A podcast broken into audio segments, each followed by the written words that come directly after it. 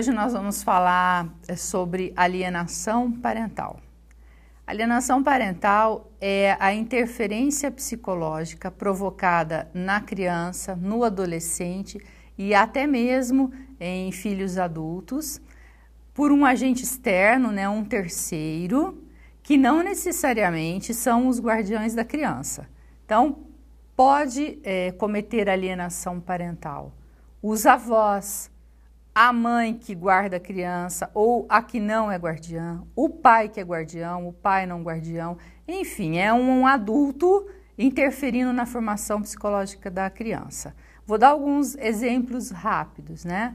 É, o adulto fala para a criança: seu pai ou sua mãe não gosta mais de você, seu pai ou sua mãe não paga pensão, o que paga é uma miséria, seu pai ou sua mãe foi embora lá com a outra pessoa, abandonou a gente aqui, e a criança vai internalizando é, esses discursos né, do outro que está denegrindo a imagem. Então, o objetivo da alienação parental é denegrir a imagem dessa outra pessoa, desse outro genitor é, de modo que a criança, em curto espaço de tempo, ela pode começar a repudiar esse genitor.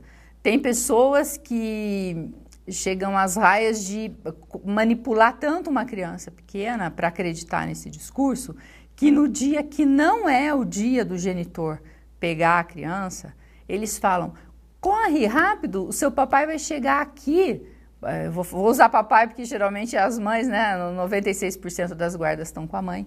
Vou usar é, um exemplo de uma mãe.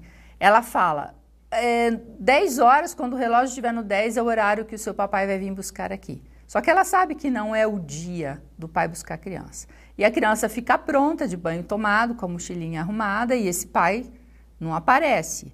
E começa a dar às 11 horas, ela fala, olha, já faz uma hora que seu pai está atrasado meio-dia, olha, teu pai esqueceu, teu pai pensa que você não come. E deu uma hora da tarde, duas horas, aí fala. Só porque nasceu seu novo irmãozinho, o seu pai não veio mais te buscar, o seu pai não gosta de você, o seu pai está preferindo ficar lá com a nova família dele. E a criança vai internalizando isso.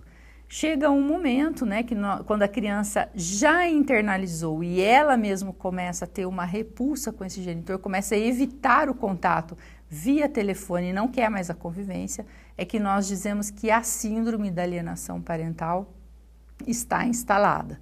Então, só atos de alienação parental são cometidos né, por uma, uma, pela pessoa que está alienando. E a síndrome instalada é quando a criança tem participação e ela começa a repudiar esse genitor.